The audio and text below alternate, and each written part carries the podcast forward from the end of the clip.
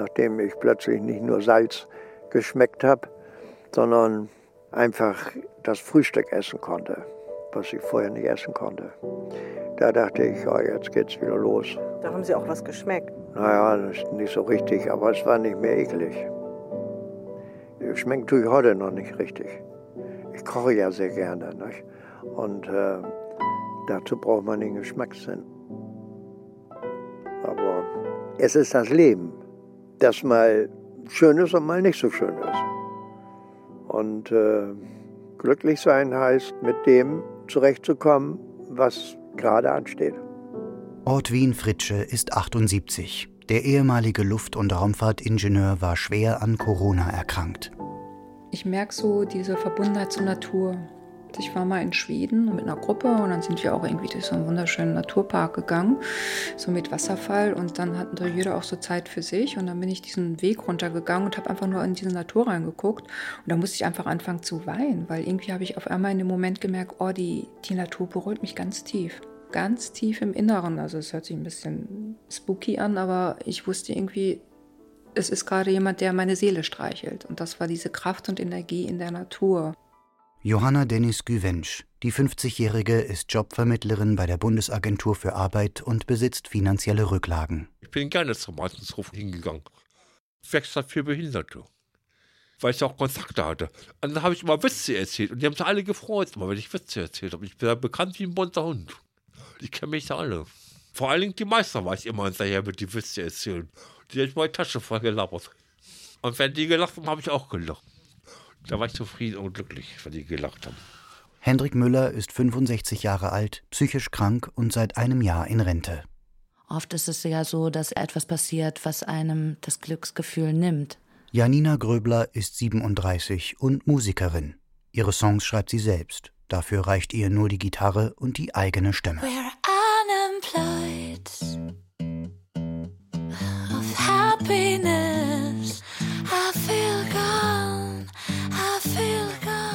Stress, Probleme, wenn es jemandem nicht gut geht und einem das irgendwie nahe kommt. Oder ja, es passiert ja ständig irgendetwas, das einen nerven kann. Stromnachzahlung, Steuern ist auch ein richtig tolles Thema. Fin Finan oh, das Finanzamt. Mm.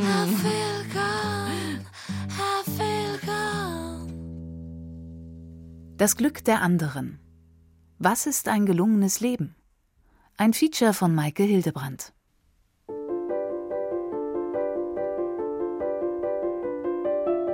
Wir alle suchen es, das Glück. Manchmal taucht es plötzlich und unerwartet auf und manchmal sehnen wir es vergeblich herbei. Wovon hängt es ab? Brauchen wir einen interessanten Job, Geld, Freunde oder Familie, um glücklich zu sein? Oder sind es Selbsterkenntnis und die richtige Lebenseinstellung? Die ewige Glückssuche hat eine lange Tradition. Mindestens seit der griechischen Antike beschäftigen sich Philosophinnen und Philosophen mit dem Glück. Aristoteles sagt, dass Glück das ist, was wir immer schon alle anstreben.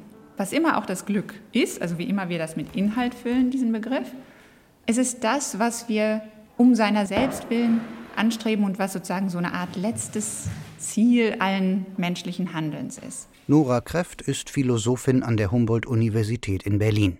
Sie beschäftigt sich mit Emotionen, Liebe und Freundschaft und forscht zur Philosophie der Antike und des Glücks. Aristoteles meint, dass das menschliche Glück das Ausüben unserer spezifisch menschlichen Fähigkeiten ist. Also er glaubt, dass Menschen an sich so eine Art Telos haben, also eine Art Zweck.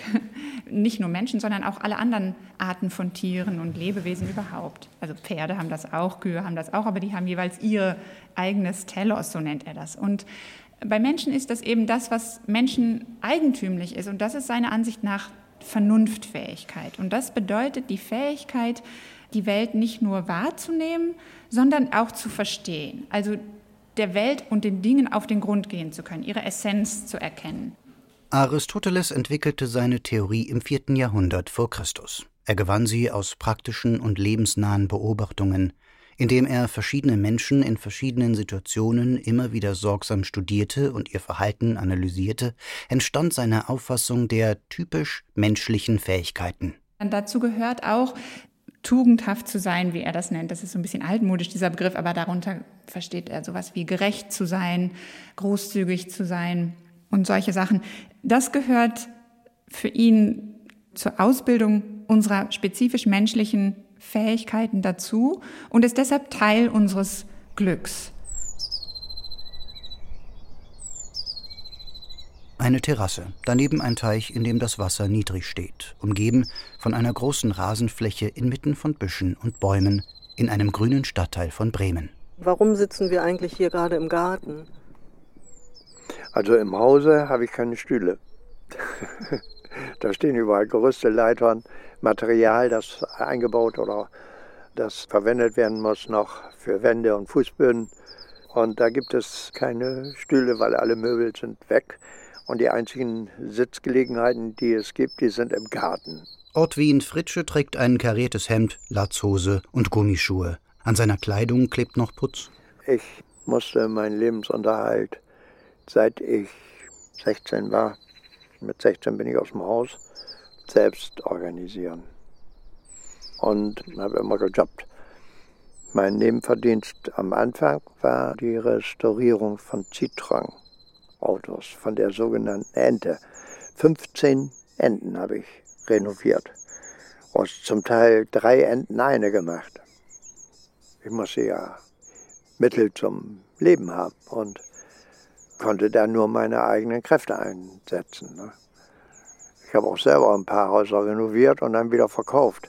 Bevor er wegen seiner Corona-Erkrankung pausieren musste, war der 78-Jährige auch schon täglich auf der Baustelle. Manchmal kommen andere Handwerker dazu, aber meistens werkelt er hier allein. Optimistisch wie ich war, habe ich gedacht, das kriegst du schon hin. Aber mittlerweile sind das über 700 Stunden, die ich hier verbracht habe. Und es wird aber langsam. Das Haus aus den 60er Jahren hat Fritsches Sohn zusammen mit seiner Freundin gekauft. Doch bevor sie einziehen, soll es gründlich saniert werden. Es geht ja nun ums Glück. Wann waren Sie das letzte Mal glücklich? Jetzt. Sie sitzen mir gegenüber.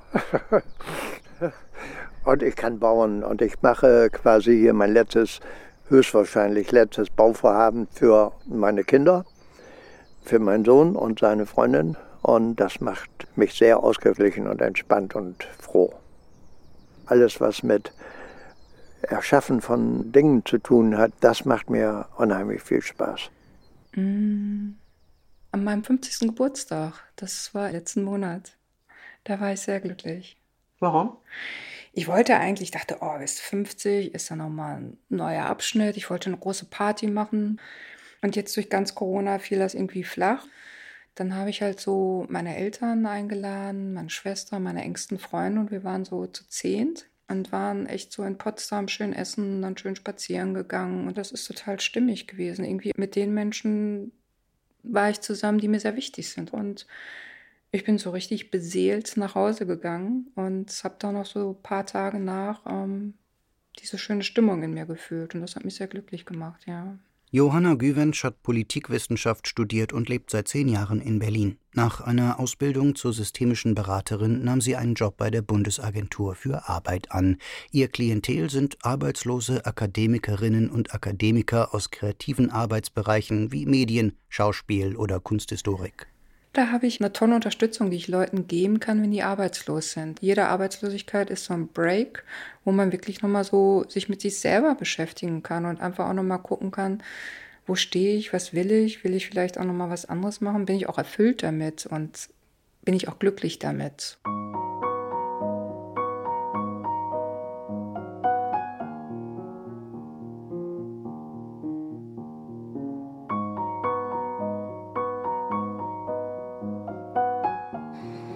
Ja, ich weiß nicht, mit dem Begriff glücklich kann ich so wenig anfangen. Ich kann dieses Wort Glück auch nicht so richtig interpretieren. Ich bin zufrieden. Glück ist nur was Einmaliges, denke ich. Nicht? Ein Augenblick. Irgendetwas unerwartet Schönes, was einen erreicht und das aber dann auch weg ist. Es sei denn, es ist ein Lottogewinn und die sind ja auch meistens schnell weg. Wir können, glaube ich, das Wort Glück in beiden Bedeutungen verwenden. Also manchmal sagen wir, meinen wir mit Glück sowas wie das, was Aristoteles meint, also so eine Art Wohlergehen eines Menschen, in welcher Situation man sich insgesamt befindet, wie man seine Fähigkeiten ausgebildet hat, unabhängig davon, wie man sich in konkreten Momenten fühlt. Aber dann können wir damit auch bestimmte mentale Zustände, zum Beispiel der Freude oder der Lust, meinen. Man muss nur vom Kontext heraus wissen, wie man es gerade meint. Als dritte Bedeutung kommt noch das Zufallsglück hinzu, wenn etwas günstig verläuft, das wir nicht beeinflussen können, wenn das blinde Huhn ein Korn findet oder der Dachziegel vom Haus fällt und uns nicht trifft, dann heißt es Glück gehabt. Für die Philosophie aber sind die beiden ersten Bedeutungen des Glücks wesentlich interessanter. Aristoteles vertritt so eine Ethik des Eudaimonismus, also wo die Frage, wie man leben soll, eigentlich gleich ist mit der Frage, worin das Glück besteht. Weil nämlich kein Unterschied gezogen wird zwischen dem Glück und dem moralisch guten Leben. Deshalb ist er so der erste Anknüpfungspunkt für das Nachdenken über das Glück in so einem ganzheitlichen Sinne. Aber es gibt eben auch den Hedonismus, also die Idee, dass Glück vor allen Dingen in Lust besteht. Und diese Diskussion ist eben auch schon so alt wie Aristoteles. Trommeln finde ich ganz toll. Ich zeige immer meine Lieblingstrommel. Moment. Vor den beiden Fenstern in der Wohnung von Johanna Güwensch ziehen Wolken vorüber. Sie wohnt weit oben in einem Berliner Hinterhaus mit Holzfußboden, ein paar antiken Möbeln, selbstgemalten Bildern und den Trommeln. Das ist eine pakistanische Gongtrommel, sowas wie eine Schamanentrommel. Also die besteht aus so einer Tierhaut, aber hinten dann so zwei Streben, dass man sie festhalten kann. Und ein Nüppelchen, mit dem man rausschlagen kann.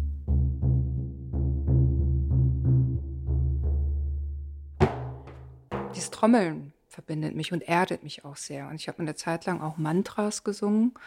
Manchmal habe ich so meine Phasen, wo ich dann einfach meine Trommel rausnehme, Musik anmache und dann einfach hier in meiner Wohnung rumhüpfe und rumtrommel. Und das ist die Darbuka. Das ist die orientalische Kelttrommel. Die wird vor allem in der Türkei, aber auch im arabischen Raum gespielt.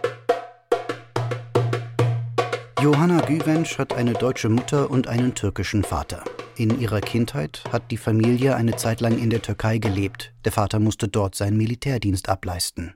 Danach ging die Familie zurück nach Deutschland und die Eltern machten sich in Duisburg mit einer Arztpraxis selbstständig.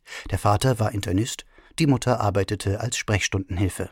Also mein Vater hatte wirklich eine Goldgrube damals. Er war mit seiner Art irgendwie auch sehr beliebt. Also er hatte irgendwie so um 2000 Patienten und die anderen hatten so um 500 Patienten. Also es war wirklich ein Unterschied. Und da konnte man damals halt auch noch ganz gut verdienen als selbstständiger Arzt. Und da hat er schon gewisses Vermögen aufgebaut und ja, einen Teil hat er schon meiner Schwester und mir auch gegeben. Mögen Sie so eine Größenordnung sagen, wie viel Sie bekommen haben und wie viel Sie vielleicht noch erwarten können? Möchte ich jetzt nicht sagen. Es ist kein fettes Polster, aber ein Polster, meint Johanna Güwensch. Und eines Tages wird sie auch noch erben. Ich kriege eine Wohnung in Izmir, so eine Zwei-Zimmer-Wohnung. Und ein bisschen Geld ist auch noch in der Türkei. Die Politikwissenschaftlerin hat sich seit Abschluss ihres Studiums engagiert, für Demokratie und Menschenrechte eingesetzt und in verschiedenen Initiativen gearbeitet. Und äh, was bedeutet Ihnen dieses Vermögen? Also es ist beruhigend. Ich habe jetzt einen Teil angelegt für die Altersvorsorge. Ich hatte immer Jobs, die ich wichtig fand, aber wo ich auch nicht gut verdient habe. Und die waren immer befristet und ich war immer wieder arbeitslos und kriege eine extrem schlechte ähm, Rente raus. Dieses Vermögen jetzt von meinen Eltern oder diesen Rettungsring oder diesen Schutz für die Altersrente, den ich habe, ähm, dafür bin ich dankbar. Also ich wüsste nicht, wie ich jetzt in 20, 30 Jahren von dem, was ich jetzt durchgehend selber gearbeitet habe, irgendwie ähm, ein ruhiges Leben leben könnte. Das ist die Gemmel, das ist die afrikanische. Geld kann nur bedingt glücklich machen. Darin ist sich die moderne Glücksforschung einig. Wer schon ein großes Vermögen besitzt, dem bringt zusätzliches Geld nichts. Aber wer sehr wenig hat, den macht es durchaus glücklich. Geld hat für mich irgendwie nie eine große Rolle gespielt. Ich wollte nicht voll amteln, wollte ich nicht. Ich wollte nur glücklich und zufrieden sein und froh sein, dass ich genug zu essen und trinken und Arbeit hatte. Das war für mich wichtig. Weil ich habe mir immer gesagt, ohne Arbeit kein Geld und ohne Geld kein Essen. Das war für mich wichtig. So war meine Devise. Laut einer US-amerikanischen Studie steigt das Sicherheits- und Glücksempfinden nach einem Jahresgehalt von 60.000 Euro nicht mehr weiter an.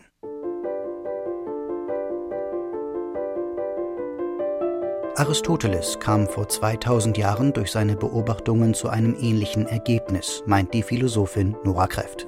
Reichtum ist nicht notwendig für Glück, aber so eine Art Existenzsicherung, das ist notwendig für Glück. Nicht, weil das Glück darin besteht, sondern als ähm, notwendiges Mittel oder so eine Art Voraussetzung dafür, dass man überhaupt diese Fähigkeiten ausbilden kann. Wenn man ständig Hunger leidet oder keinen Zugang zum Gesundheitssystem hat und unter großen Existenzängsten leiden muss, dann ist es sehr viel schwieriger, bis vielleicht manchmal auch unmöglich, diese Fähigkeiten auszubilden, von denen Aristoteles sagt, dass unser Glück darin besteht. Was für das Einkommen gilt, trifft auch bei der Bildung zu. Menschen mit mittlerer Bildung sollen am glücklichsten sein. Diejenigen mit sehr hohen Qualifikationen haben dagegen in Umfragen auffallend niedrige Zufriedenheitswerte. Als Grund vermuten die Forscher, dass es mit zunehmendem Bildungsgrad schwieriger wird, eine Arbeit zu finden, die den eigenen Vorstellungen entspricht. Um ehrlich zu sein, ist das wahrscheinlich auch eine Art von Gerechtigkeitsfrage. Vielleicht gibt es wirklich Arbeiten, in denen das nicht möglich ist seine spezifischen menschlichen Fähigkeiten auszubilden. Ich glaube, da ergeben sich viele Fragen. Wenn wir glauben, dass alle die gleichen Chancen wenigstens haben sollten, ihre Fähigkeiten auszubilden und glücklich zu sein in diesem aristotelischen Sinne, dann müssen wir uns auch darüber Gedanken machen, wie unsere Gesellschaft so aufgebaut ist, ob das in allen möglichen Arbeiten, die Menschen verrichten müssen, vielleicht um ihren Lebensunterhalt zu bestreiten, irgendwie möglich ist. Und wenn nicht, ja, was machen wir denn dann? Hier ist das Wohnzimmer. Die Wand ist siebeneinhalb Meter lang. Das sind zwei Meter. Das ist ein Meter. Und das sind 3,50 Meter lang.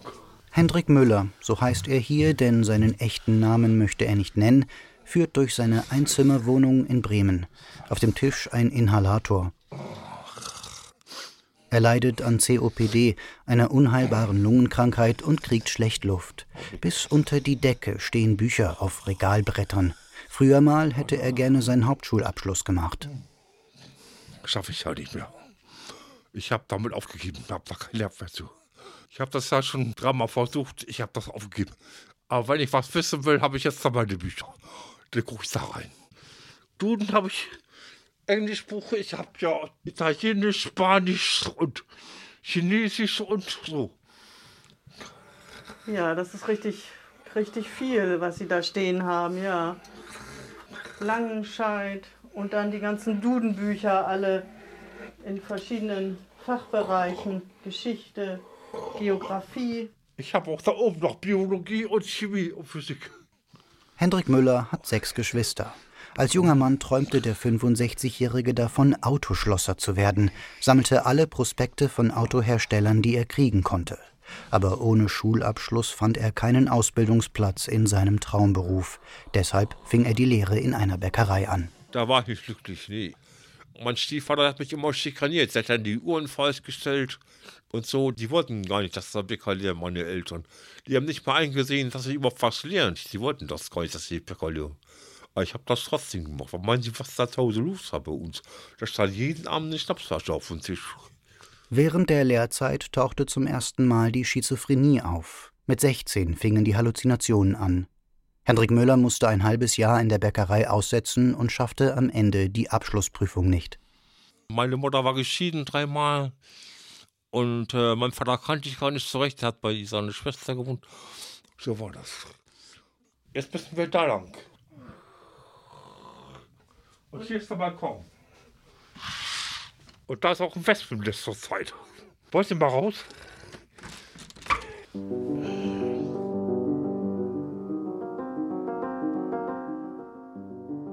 Bei Aristoteles und auch schon bei Platon, bei beiden sind Liebesbeziehungen ganz zentral für das menschliche Glück. Und das ist ja auch irgendwie absolut plausibel. Manchmal ist es, glaube ich, so plausibel für uns, dass wir nicht sehen, wie erstaunlich das eigentlich ist. Dass wir angewiesen sind von Kind auf und insbesondere in der Kindheit, aber auch später auf diese Art von tiefer Beziehung, wo man eine ganz bestimmte Art von unbedingter Sorge füreinander hat, irgendwie verzweifelt bei dem Gedanken, dass dem anderen was passieren könnte. Also so sehr auf jemanden fixiert sein und außerdem auch eine Art von Verlangen nach ihm. Also nicht nur in romantischer Liebe, sondern ja auch in Eltern-Kind-Liebe gibt es ein großes Verlangen nacheinander. Also es ist ja erstaunlich, dass Menschen diese Art von extremen, besonderen Beziehungen brauchen, auch um glücklich zu sein, aber auch um überhaupt überleben zu können. Die 50-jährige Johanna Güwensch hat keine Kinder. In ihrer Berliner Wohnung lebt sie allein. Sie haben jetzt keine feste Beziehung, also jetzt so eine romantische Liebesbeziehung zu einer Frau oder einem Mann. Nee, habe ich nicht. Mhm. Fehlt Ihnen das? Mm, manchmal schon. Und manchmal denke ich mir, oh Gott, ich könnte jetzt überhaupt keine Partnerschaft führen. Also das wäre mir echt zu, zu stressig, so nah. Und ähm, wenn, denke ich eher mehr und mehr so eine Fernbeziehung, wo man sich nicht jeden Tag sieht und auch nicht jeden Tag eigentlich so diesen Alltag organisiert, so punktuell mit jemandem zusammen zu sein, das kann ich mir schon ganz gut vorstellen. Weil ich bin jetzt auch schon seit fast zehn Jahren lebe ich alleine. Ja, also so eine Partnerschaft von wir ziehen jetzt morgen zusammen, kann ich mir nicht mehr vorstellen. Also da hatte ich auch nicht so gute Erfahrungen mit meinen Ex-Beziehungen. Man zog dann zusammen und war dann wirklich so wie dieses Eins, diese Symbiose und dann gab es halt nur noch diese emotionale Abhängigkeit und ich glaube, da bin ich auch noch im Prozess. Aber sind Sie dafür offen? Ja, also ich habe auch irgendwie noch so einen Wunsch zu heiraten, warum auch immer, ich finde das irgendwie schön, aber mal gucken.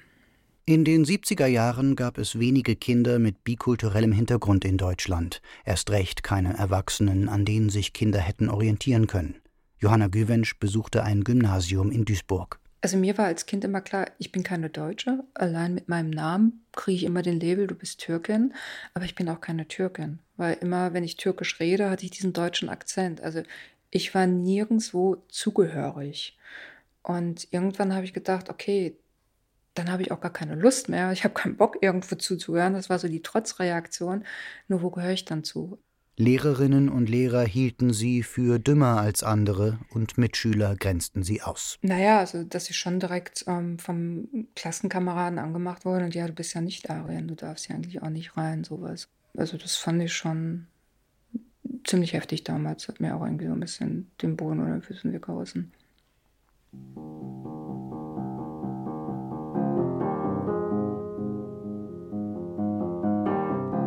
Körperliche Aktivität soll unsere Laune heben und Berührungen eine Harmonisierung der Körperfunktion sowie eine Entspannung der Muskulatur bewirken. Das sind gute Voraussetzungen für Glücksgefühle. Ich glaube, dass wir auch eine bestimmte Freude an der Welt und aneinander haben, die rein körperlich ist. Und um die geht es bei Platon und Aristoteles eigentlich sehr selten.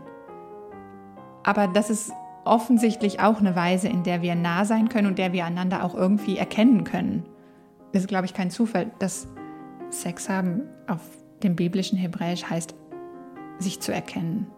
Insofern spielt Körperlichkeit schon eine Rolle für das menschliche Glück, dass wir bestimmte Erfahrungen und auch Werterfahrungen über unseren Körper besonders gut machen können. Und vielleicht sieht man das gerade im Augenblick in der Pandemie, in der wir uns gerade befinden, dass wir uns körperlich oft so fern sind mit vielen unserer engen Freunde und, und Liebsten. Ja, das macht irgendwie, das, das zehrt an einem. Also daran sieht man, dass wir manchmal unsere Art der körperlichen Kommunikation unterschätzen. Also wie viel wir voneinander und übereinander lernen, indem wir einander körperlich nah sind. Und dass deshalb der Körper auch ein ganz wichtiges Vehikel ist, und zwar die ganz konkrete körperliche Nähe und Vehikel ist, sich zu verstehen und sich geistig nahe zu sein.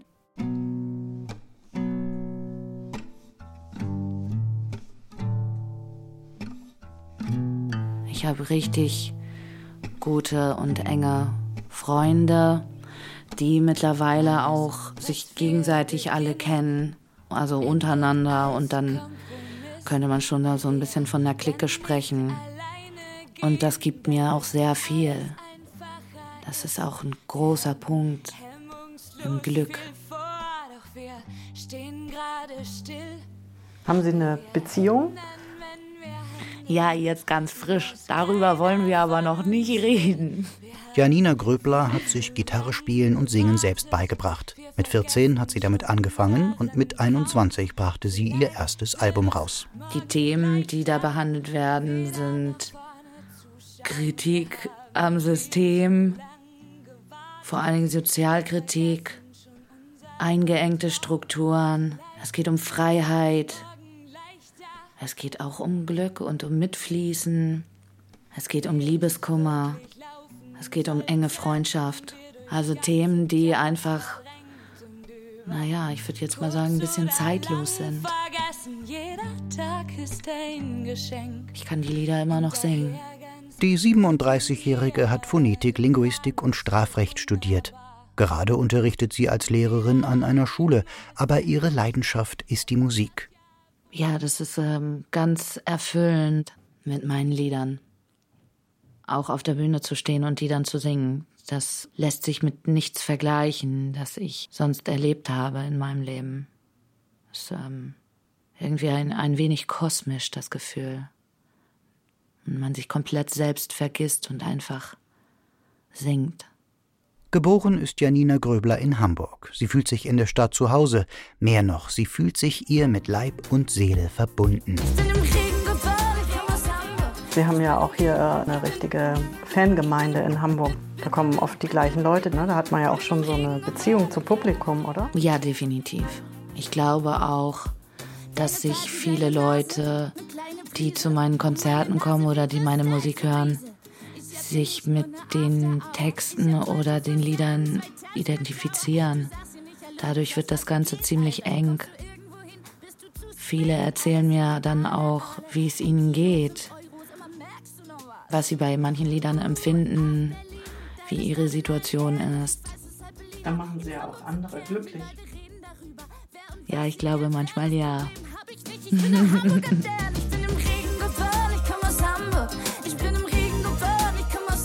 Vor der Corona-Pandemie war Janina Gröbler viel unterwegs. Mit ihrer Gitarre zog sie durch Musikclubs und kleinere Konzerthallen in Deutschland, der Schweiz oder Portugal bis in den Libanon. Da kann ganz schön intensive Gefühle des Alleinseins kommen, eben weil man immer mit Fremden zusammen ist, weil man von Stadt zu Stadt fährt und immer alleine ist. Also das kann schon schlauchen, vor allen Dingen, weil man die ganzen Endorphine bei dem Konzert ausgestoßen hat, kommt danach manchmal auch einfach so ein Down, ne? Als hätte man seine Glücksgefühle verbraucht. Ja.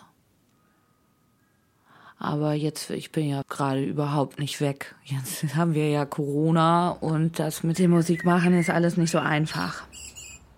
Wenn Ortwin Fritsche Zeit hat, schreibt er Kindergeschichten. Zusammen mit seiner Tochter arbeitet er an einem Buch. Seine Kinder hatten ihn gebeten, die gute Nachtgeschichten aufzuschreiben, die er ihnen früher immer erzählt hat. Wir sind natürlich noch nicht so weit, dass das verlegt werden kann, aber es wird langsam. Meine Tochter ist in Berlin, sie studiert da Kunst und äh, Kommunikation und äh, die illustriert das mit Graphic Novel. Das sind äh, Geschichten, die gezeichnet sind und einen entsprechenden Text haben. So ist zum Beispiel auch eine Geschichte entstanden, als ich mit Corona im Krankenhaus lag, die sie illustriert hat. Und um was geht es in der Geschichte, die Sie im Krankenhaus geschrieben haben? Es geht einmal darum, dass die Angestellten und die Leute, die sich um die Kranken kümmern, ganz besonders um die Corona-Fälle, ich weiß, was das für eine Anstrengung war, die die durchgemacht haben, und für die habe ich sozusagen eine Dankeschön-Geschichte geschrieben mit der Überschrift Kuscheln auf Distanz. Ja, die ist dann noch veröffentlicht. Und dann habe ich noch eine Geschichte über das Händewaschen geschrieben. Und zwar heißt die Geschichte Die Seifenblasenkönigin und handelt von einer Seifenblase, die die Idee hatte, dem Coronavirus den Platz wegzunehmen, indem sich eine Seifenblase an die Stelle setzt. Die Kindheit gilt als eine glückliche Lebensphase. Ein Schweizer Glücksforscher fand jedoch heraus, während Erwachsene das Glück bei den Kindern vermuten, vermuten die Kinder es bei den Erwachsenen. Glück scheint immer dort zu sein, wo man gerade selbst nicht ist. Eben hatten wir ja gesprochen über die Liebe und wie wichtig Beziehungen sind und dass die Voraussetzung auch für Glück eben ist. Wie ist es dann mit Menschen, die einsam sind? Können die Hm. nicht glücklich werden? Ja und nein. Also ich glaube, dass eine bestimmte Art von Einsamkeit wichtig ist. Und zwar auch für die Beziehungen, die man hat. Sonst kann man auch zum Beispiel bei Aristoteles gar nicht das machen, was er Kontemplation nennt, also Verstehen der Welt. Das braucht irgendwie bei Menschen wenigstens, da wir begrenzt sind, Zeit. Und die Zeit braucht man irgendwie für sich. Aber trotzdem, wenn einsam bedeutet, dass man nie bestimmte Liebesbeziehung eingeht oder Liebeserfahrung macht, ich glaube, dann würden wir denken, dass das unglücklich macht oder dass irgendwas im Leben fehlt, was Grundsätzliches fehlt. Wenn ich hier von Liebesbeziehung spreche, meine ich nicht nur die romantische Liebe, weil ich glaube, wir können glücklich werden, ohne dass wir jemanden romantisch lieben. Ich glaube, wir brauchen zwischenmenschliche Beziehungen, Liebesbeziehungen, aber die können alle möglichen Formen annehmen. Es gibt Geschwisterliebe, es gibt Eltern-Kind-Liebe, es gibt tiefe Freundschaften, romantische Liebe, es gibt so viele verschiedene Formen der zwischenmenschlichen Liebe. Irgendwas davon braucht man, glaube ich, für das gute Leben. Als mein Sohn geboren wurde, da war ich dabei. Und meine Tochter. Das sind für mich die glücklichsten Momente gewesen in meinem Leben, die auch einen hohen Grad an Wichtigkeit einnehmen. Auch für das Leben selber, weil man sich daran erinnert. An diese schönen Momente. Und Erinnerung ist was Schönes, wenn die Erinnerungen schön sind. Ortwin Fritsche spielt zusammen mit seiner Frau und Freunden regelmäßig Doppelkopf. Ein vor allem in Norddeutschland beliebtes Kartenspiel für vier Personen. Eine geliebte Gewohnheit für die beiden. Sie gehen aber auch ihre eigenen Wege. Meine Frau hat eine andere Form der Freizeitgestaltung als ich. Und die überschneidet sich nicht mit meiner. Was macht Ihre Frau? Die gehört einem Literaturkreis an. Die hat einige Freundinnen, mit denen sie fahrten, jetzt zum Beispiel nach Kopenhagen oder Usbekistan oder weiß der Geier wohin, überall Reisen unternimmt. Meine Frau beschäftigt sich mit schönen geistigen Dingen, kennt jede Neuerscheinung auf dem Buchmarkt. Ja, Sind Sie denn zufrieden mit Ihrer Ehe? ja, das kann man sagen. Wir haben uns kennengelernt, da war meine Frau noch keine 18.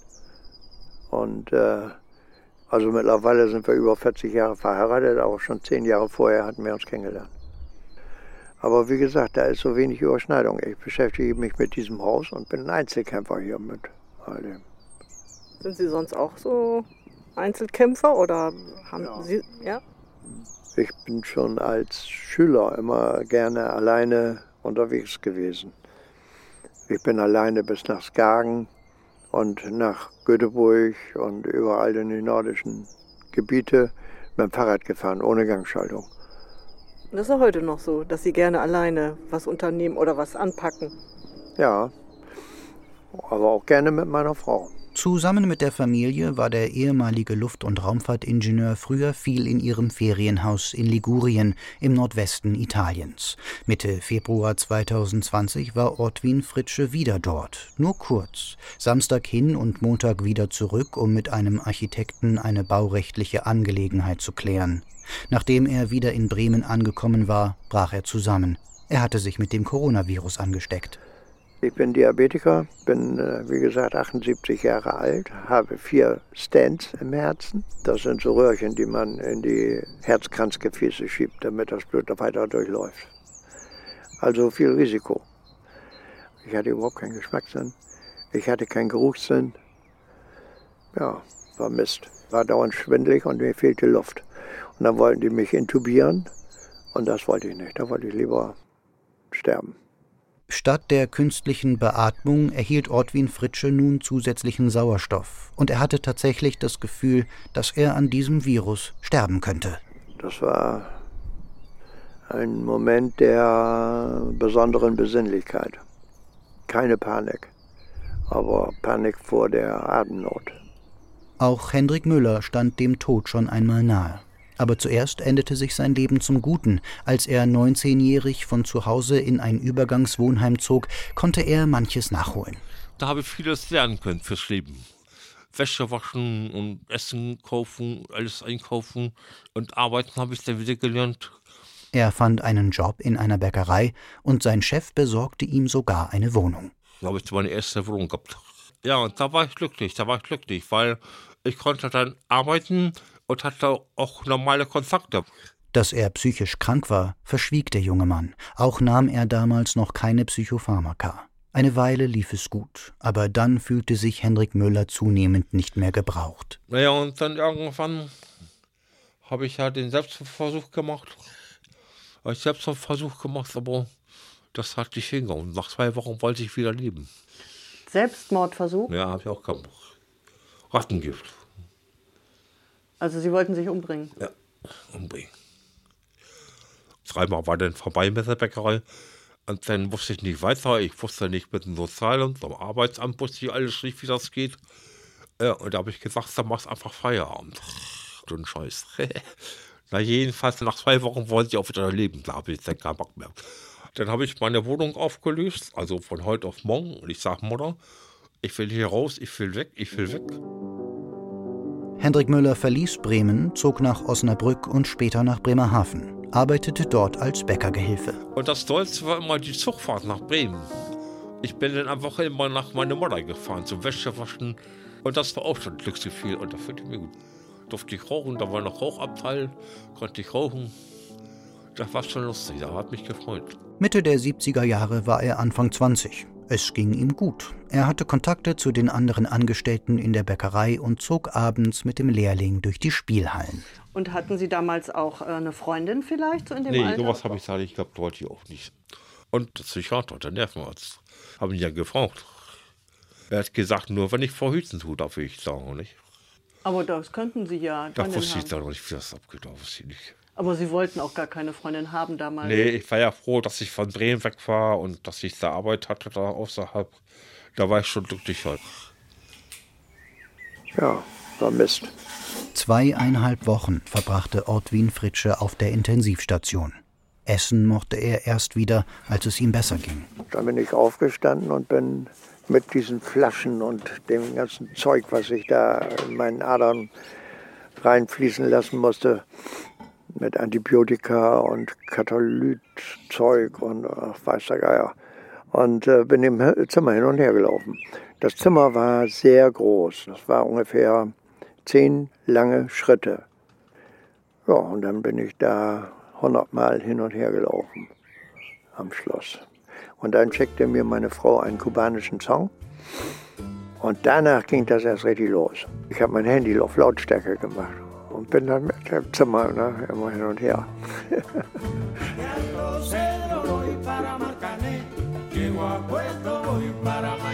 da habe ich diese 100 Mal, dreimal am Tag gemacht. Waren Sie dann glücklich, als Sie gemerkt haben, Sie können weiterleben? Ja, Glück. Ich bin zufrieden. Zufriedenheit ist viel besser und das bin ich. Waren Sie dann zu Hause auch noch eine Weile krank? Bau. Ich war am nächsten Tag hier und habe das Haus renoviert. Hat Ihre Frau versucht, Sie zu bremsen? Ja, das tut sie dauernd, weil sie sich Sorgen macht um meine Gesundheit.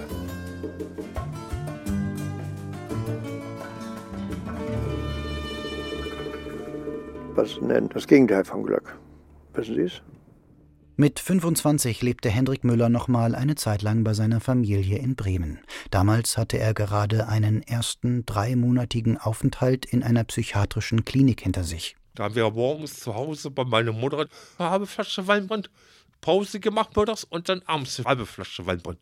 Meine Brüder und Schwestern und ich nicht gesoffen jeden Tag, jeden Tag besoffen. Oh, jeden Tag besoffen. Ähm, es gab sehr viele Krisen in meinem Leben. So in der Jugend halt so die Identitätsfindung. Die hat sich ziemlich lange, also bestimmt bis zu meinem 30., 35. Lebensjahr auch durchgezogen. Dann hat sich das aber auch in meinen Beziehungen wieder gespiegelt, die dann halt auch sehr chaotisch waren, symbiotisch und irgendwie schräg auch. Ich hatte Beziehungen mit Männern, ich hatte aber auch Beziehungen mit Frauen, bin ich jetzt lesbisch, bin ich jetzt bisexuell, bin ich jetzt heterosexuell? Ich glaube, das war so ein Stück weit auch mein Thema, so bin ich jetzt Deutsche, bin ich jetzt Türkin, muss ich mich jetzt positionieren oder bin ich irgendwo dazwischen? Und das zog sich halt auch wie ein roter Faden so in meinem Leben. Deswegen bin ich froh, dass ich jetzt mit 50 die meisten Krisen hinter mir habe. ja. Für Johanna Güwensch haben sich die Erfahrungen in der Kindheit später als Gewinn entpuppt. Also ich merke, dass ich irgendwie dieses Empathische durch meine Bikulturalität habe. Und ich glaube, ein Geschenk, was ich bekommen habe, ist eine hohe Reflexionsfähigkeit. Also ich habe so Momente, wo ich mich selber beobachten kann, was ich mache, wie ich es tue. Aber ich habe auch eine Zeit lang ähm, Qigong gemacht, Meditation, einfach so mich mit dem Thema Selbstreflexion, Selbstbewusstsein auseinandergesetzt und auch Selbstheilung. Aber ich habe gemerkt, so wenn ich im Gespräch mit anderen bin und denen gute Ratschläge gebe, denke ich, oh Mensch, das ist der beste Ratschlag, den du dir selber gibst. Diese Vorstellung, dass Glück vor allen Dingen in der Befriedigung von unseren jeweiligen subjektiven Interessen zum Beispiel besteht. Und dass die ganz unterschiedlicher Art sein können und dass man uns da nicht so wirklich reinreden kann. Das ist so eine andere große Vorstellung, die erst später aufkommt. Dass es möglich ist, dass das Glück von jemandem darin besteht, keine Ahnung, sein ganzes Leben lang ähm, irgendwas ganz, wenn man sein ganzes Leben lang in einem fischlosen Fluss angelt, zum Beispiel, oder so. Es kann ja sein, dass das jemandem viel Spaß macht und selbst wenn er weiß, dass da überhaupt keine Fische drin sind, wir können uns ja irgendwie vorstellen, dass jemand nicht nur getäuschtermaßen, sondern völlig bewusst da sitzt und angelt. Und die Idee ist, dass wenn das jemandem Spaß macht und der ernsthaft von sich behauptet, also mein Glück besteht darin, das mein ganzes Leben lang zu machen, dann kann man ihm da nicht wirklich so reinreden. Dann wäre das vermessen zu sagen, nein, dein Glück besteht in der Ausbildung deiner Vernunft. Alles, was wir beginnen, endet als Kompromiss, weil wir dann nicht alleine gehen und dadurch alles einfacher ist. Janina Gröbler hofft, dass bald wieder bessere Zeiten kommen und sie mit ihrer Gitarre in den Clubs im In- und Ausland touren kann. Aber eine Urlaubsreise konnte sie wenigstens noch unternehmen. Ich war gerade in Portugal und da war ich nämlich auch im puren Glück. Das war wundervoll da im Urlaub. Und da habe ich mir nämlich schönen Kaffee mitgebracht. Den trinke ich jetzt immer morgens. Da denke ich gleich an den Urlaub zurück. So kommt dann gleich irgendwie ein bisschen Licht in die Geschichte. In einschlägigen Ratgebern wird empfohlen, wir sollten uns besser nicht mit anderen vergleichen. Es würde das eigene Glück nur trüben, treibe die Spirale der Selbstansprüche und die materiellen Bedürfnisse nur immer weiter nach oben. Kennen Sie das, dass Sie sich mit anderen vergleichen und denken, ah, die anderen, die sind immer so glücklich, bei denen klappt alles, nur bei mir nicht so, wieso läuft es bei denen? Die sind verheiratet, haben schon drei Kinder in meinem Alter. Warum habe ich das nicht? Ja, genau das kenne ich auch sehr gut. Jetzt sind die verheiratet, da haben die sich ein Haus gekauft, da haben die schon drei Kinder und ich ich habe das nicht. Ich spiele irgendwelche Lieder auf der Gitarre anderen Leuten vor. Das ist mein Leben. Und genau das ist mein Leben. Mein wundervolles Leben. Ja. Also das ist ganz okay. Nee, das ist ziemlich gut. Das ist nicht nur okay. Jeder Tag ist ein Geschenk. Johanna Güwensch ist in ihrer Freizeit kreativ. Sie erstellt Collagen aus Papierschnipseln und schreibt. Ihr Traum ist es, eines Tages Fantasy-Romane für Jugendliche zu schreiben, Geschichten mit starken Frauenfiguren. Vergleichen Sie sich manchmal mit anderen und denken, oh ja, die Collage könnte aber schöner sein oder es gibt ja schon so tolle Fantasy-Autorinnen und jetzt komme ich da noch an. Gibt es das auch? Na klar, die Sachen habe ich auch, wo ich denke, Mensch, es gibt schon so viele tolle Autorinnen und so viele tolle Bücher und wer will denn dein deine Sachen hier lesen. Oder ich denke auch, meine Güte, aber eigentlich hat doch jeder, auch der glücklich ist, eine Partnerschaft und die hast du jetzt nicht und dies und das. Da komme ich schon noch rein. Und ja, das tut dann auch manchmal weh, aber auch das geht vorbei. So wie es kommt, geht es auch wieder. Und wenn ich versuche wegzudrücken und dann, so, ja, dann suchst du dir jetzt mal eine Partnerschaft, ähm, bringt es eh nichts. ich glaube, mit der Liebe geht einher, ein Blick für andere. Und wenn man der eigenen Liebe gerecht werden will, dann bedeutet das auch, überhaupt gerechter zu werden, auch sich für eine gerechte Gesellschaft einzusetzen, weil Liebe und Gerechtigkeit nicht auf diese Weise getrennt werden können. Ich möchte die Demokratie in unserem Land stärken und das Bewusstsein von den Menschen zur Demokratie auch stärken. Und da bin ich halt auf diese Bewegungsstiftung gestoßen, die sich halt dafür einsetzt und jedes Jahr auch ein gewisses Etat für Projekten zur Verfügung stellt. Und da merke ich so, wow, da bleibe ich trotzdem meinen Prinzipien treu, kann das Geld auch noch nutzen, was ich selber auch geschenkt bekommen habe, auch weiterzugeben für einen guten Zweck. Nach einem erneuten Schub mit Halluzinationen und Verfolgungswahn sowie einem weiteren Selbstmordversuch mit Schlaftabletten landete Hendrik Müller wieder in der Psychiatrie. Jetzt für acht Monate. Als er nach diesem Aufenthalt entlassen wurde, fing er an, in der Bremer Behindertenwerkstatt zu arbeiten, mit 27 Jahren. Erst in der Druckerei, später in der Töpferei. Das Abwiegen und Anrühren da von den Ton, das war ja für mich das Ideale, weil ich ja Bäcker gelernt habe. Da musste ich ja auch anrühren mit der Maschine und abwiegen, das war ja was für mich. Habe ich gerne gemacht, habe ich gerne gemacht. Da ging es mir auch besser, da ging es mir wieder gut. Seitdem bin ich auch nie wieder im Krankenhaus gewesen. Seit Juli 2019 ist er Rentner. Er trifft sich regelmäßig noch mit einzelnen Arbeitskollegen aus der Töpferei. Ja, ich muss auch mal sagen, ich wollte alles mal durchmachen in meinem Leben, alles mal durchmachen, damit ich das alles lerne und weiß, nicht? Und dann habe ich das so alles gelernt, was man ungefähr so fürs Leben braucht. In seiner Familie sei er derjenige gewesen, der am meisten Geld hatte. Er sei in seinem Leben immer flüssig gewesen, sagt er.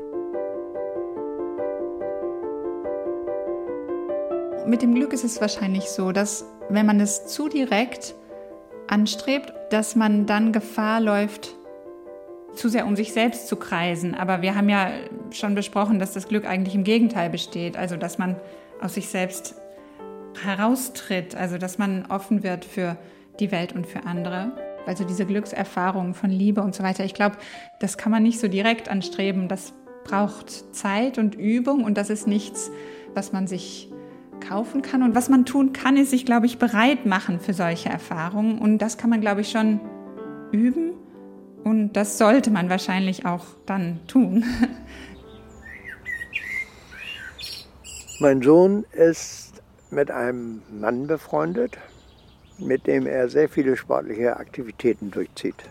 Dieser junge Mann, der ist so stark sportlich engagiert, dass er auch meinen Sohn begeistert. Und jetzt sind sie auf Norderney. Gestern losgefahren. Warum Norderney? Weil es da gestern und heute Morgen gute Wellen gab. Und dann surfen die wie die Bekloppten.